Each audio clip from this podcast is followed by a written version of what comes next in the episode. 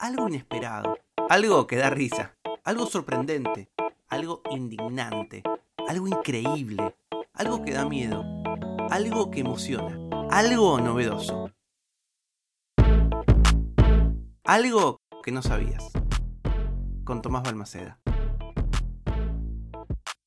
El 5 de julio de 1854 en Baltimore, Estados Unidos, ocurrió un incendio bastante grande.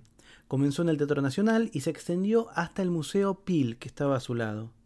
Dado que se trataba del museo de la municipalidad e incluía tanto arte como historia natural, las pérdidas fueron de toda índole. Pero lo más extravagante que devoró las llamas fue el turco. Porque allí, seguramente, olvidado en una esquina, seguramente lleno de tierra, estaba el autómata más famoso de la historia, al menos hasta ese momento. El turco era una estructura voluminosa, con un intrincado mecanismo oculto por una mesa y un maniquí, con facciones y vestimentas acordes a su nombre, que jugaba al ajedrez. Movía las piezas y todo. Tuvo rivales de la talla de Napoleón Bonaparte, a quien le ganó en 1809 durante una gira europea. Pero, aún así, durante muchos años su funcionamiento fue un misterio.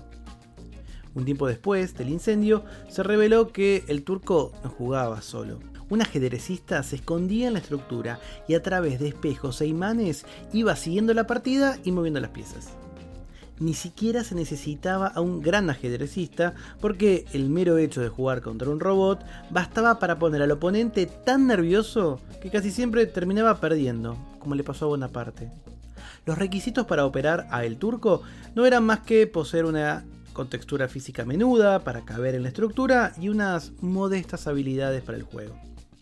Varios otros autómatas se habían puesto de moda hacia finales del siglo XVIII, como el cisne de tamaño real que se acicalaba, o el pato, al que sus más de 500 piezas mecánicas le permitían comer, masticar, digerir y hasta defecar comida. Pero el ajedrez era un juego basado en la toma de decisiones a partir de los movimientos del oponente, muy distinto al movimiento repetitivo de acicalarse o los vericuetos de las entrañas mecánicas de un pato, de modo que el asunto del turco no pasó desapercibido. El desafío quedó hecho, y en la Feria de París de 1914 se presentó por primera vez un autómata, diseñado por el español Leonardo Torres Quevedo, que jugaba al ajedrez de verdad. En realidad respondía a dos movimientos del rey y de la torre. Según qué movimiento hacía el oponente humano, y usando un algoritmo, determinaba la jugada. Si todo iba bien, hacía jaque mate. A partir de ese punto, las máquinas de ajedrez siguieron creciendo. Lógicamente, el advenimiento de la computación significó un verdadero punto de quiebre y al día de hoy se supone que es virtualmente imposible que un mortal le gane a una máquina poderosa.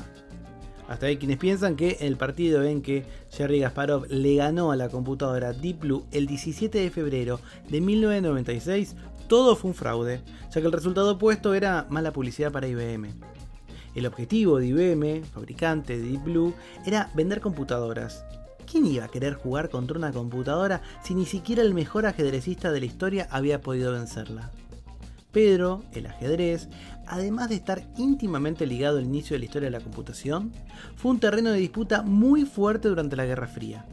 Había discusiones acerca de quién era el mejor jugador de la historia. Algunos defendían al ruso Kasparov, otros al norteamericano Bobby Fischer, porque esto no era sino otro ejemplo de la Guerra Fría entre Estados Unidos y la Unión Soviética. La contienda entre estas dos potencias fue la carrera espacial. En 1962, ante más de 40.000 personas en el campo de fútbol de la Universidad de Rice en Houston, Texas, el presidente John F. Kennedy dijo que se había tomado la decisión de ir a la Luna para llenarla de instrumentos que aportaran conocimiento y comprensión.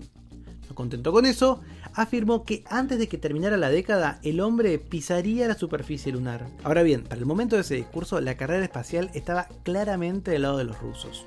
Unos meses antes, el piloto de caza, Yuri Gagarin, luego de un proceso de selección entre 3.500 voluntarios, se había convertido en el primer mamífero humano en estar en el exterior y volver. La perra Laika, en 1957, fue el primer ser vivo en orbitar la Tierra pero sin regresar. Para el proceso, además de su pericia en conducir aviones, fue importante el hecho de que Yuri midiera 1 metro con 57 centímetros, tamaño ideal si se quiere entrar en la cabina de una nave espacial o en un autómata ajedrecista del siglo XIX. Lamentablemente la frase no veo a ningún dios aquí arriba que se le atribuye a Yuri durante su vuelo espacial no fue grabada en los registros y se cree que provino de un discurso del presidente Khrushchev, a quien el piloto se lo habría comentado. Otro mamífero que traspasó la estratosfera y regresó fue Juan, un argentino. Porque esto es algo que no sabías.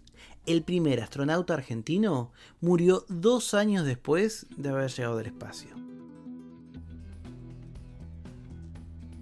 Sí, sí, así como lo escuchas tuvimos un astronauta argentino.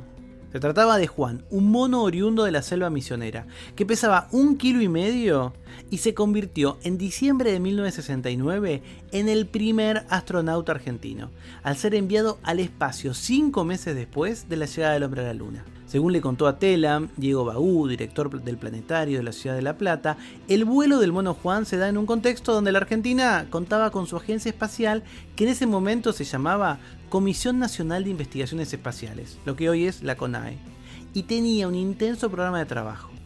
Entre estos, el desarrollo de vectores y el desarrollo de cohetes. Así, el 23 de diciembre de 1969, a las 6.30 de la mañana, se impulsó exitosamente el, cohete sonda Canopus 2, con el mono Juan como tripulante en un vuelo suborbital, es decir, no entró en órbita, de 8 minutos de duración, hasta una altura de 90 kilómetros, rozando el límite de la atmósfera terrestre con el espacio exterior. Fue lanzado desde el Centro de Experimentación y Lanzamiento de Proyectiles Autopropulsados de Chamical, en La Rioja. Luego del viaje, el mono Juan vivió dos años en el zoológico de la ciudad de Córdoba.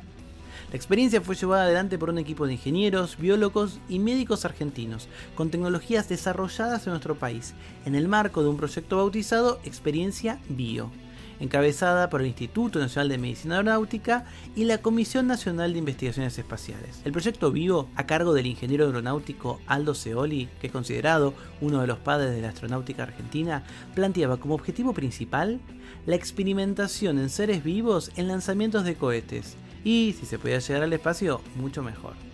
El primer ser vivo probado en un cohete fue Belisario, una rata de laboratorio en una experiencia de abril de 1967 que fue exitosa. Ese cohete alcanzó casi 3 kilómetros de altura, muchísimo menos que lo que se necesita para llegar al espacio, que son cerca de 100, pero permitió experimentar con seres vivos en cohetes y sobre todo la aceleración que producen esos lanzamientos en los organismos. La cuestión es que Belisario lo soportó y siguió viviendo varios años después del experimento. Con esa experiencia, la Argentina se convirtió en el cuarto país del mundo en experimentar con seres vivos en lanzamientos de cohetes, después de Estados Unidos, la Unión Soviética y Francia. Juan el protagonista de este episodio, falleció dos años después en un zoológico de Córdoba. Porque esto es algo que no sabías. El primer astronauta argentino murió dos años después de haber llegado al espacio. Para hacer este episodio utilicé en el comienzo un libro hermoso de Juan Manuel Carballeda que se llama Breve Atlas Anecdótico de la Ciencia, que creo que me envió alguna vez, estaba en mi biblioteca, El gato y la caja, es un libro hermoso. Juan Manuel Carballeda, breve atlas anecdótico de la ciencia y también una nota de 2019 de Telam, la historia del mono Juan, el primer astronauta argentino en llegar al espacio. Y ya que estamos hablando de animales, durante todo este episodio sonó el ladrido de un perro, de algún vecino, en fin. Si sabes algo que el resto de los mortales, un monito o el perro o Belisario, no sabemos, me lo podés contar en hola.tomasbalmaceda.com. Algo que no sabías es una producción de Blick Studios. Idea y realización, Tomás Balmaceda. Edición y tratamiento del sonido, Andrea Kukier. Música original, Vlad Gluschenko. Nos vemos mañana con algo que no sabías.